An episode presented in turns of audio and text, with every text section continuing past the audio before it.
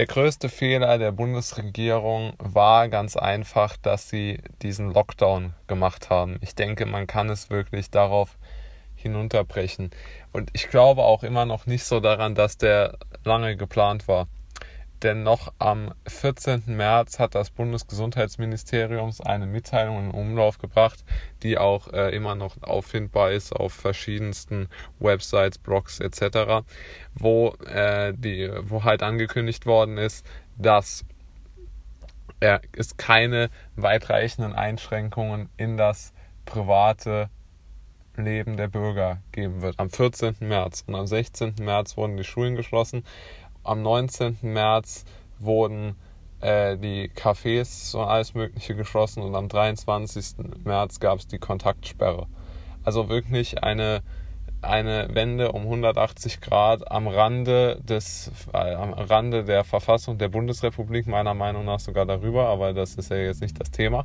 Aber es geht ja darum, dass immer gesagt wird, es wäre so lang geplant gewesen.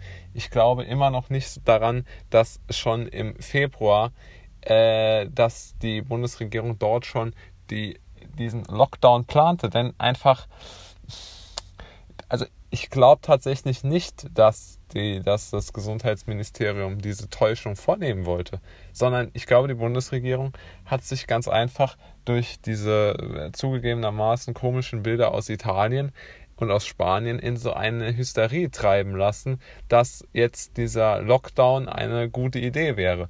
Und ich hoffe einfach, dass man gesehen hat, dass der Lockdown nicht nötig war. Weil die Bundesregierung hatte natürlich auch die RKI-Zahlen auf dem Tisch, dass schon vor dem Lockdown der R-Faktor unter 1 war. Natürlich, die Bundesregierung hat das auch gewusst. Ohne jeden Zweifel.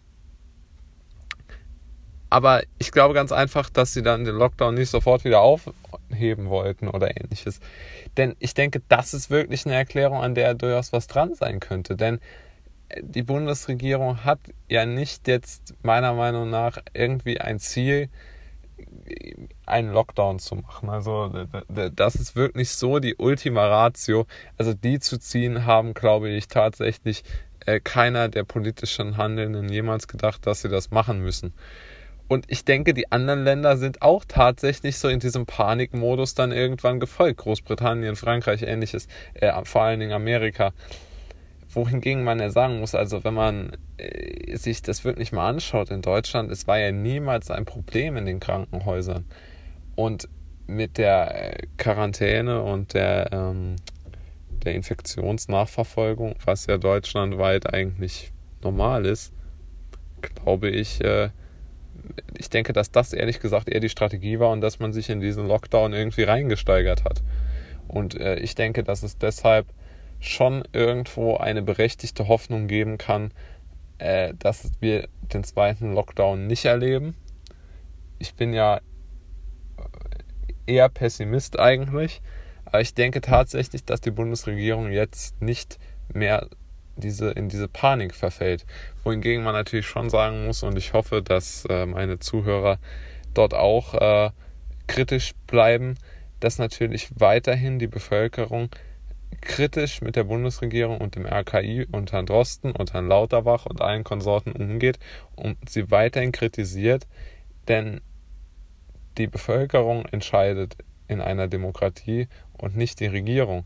Und Natürlich sind es repräsentative Vertreter, die dann Entscheidungen treffen, mag so stimmen, aber trotzdem geht die Gewalt mal vom Volke aus. Und deshalb glaube ich jetzt zuerst mal, dass die Bevölkerung schon eher anti-Lockdown ist und dass ähm, schon äh, da sehr, sehr viel passieren muss, bis wir in den zweiten Lockdown kommen ich würde es jetzt nicht kategorisch ausschließen, aber ich denke, dass die Regierung wieder so in Panik verfällt und so in Aktionismus ist relativ unwahrscheinlich. Das einzige Problem, was ich noch sehe und warum man vielleicht doch nicht so ganz gefreit davor ist, ist natürlich, dass es dem politisch Handelnden nutzt. Also Herrn Söder, der würde niemals so nah am Kanzleramt stehen.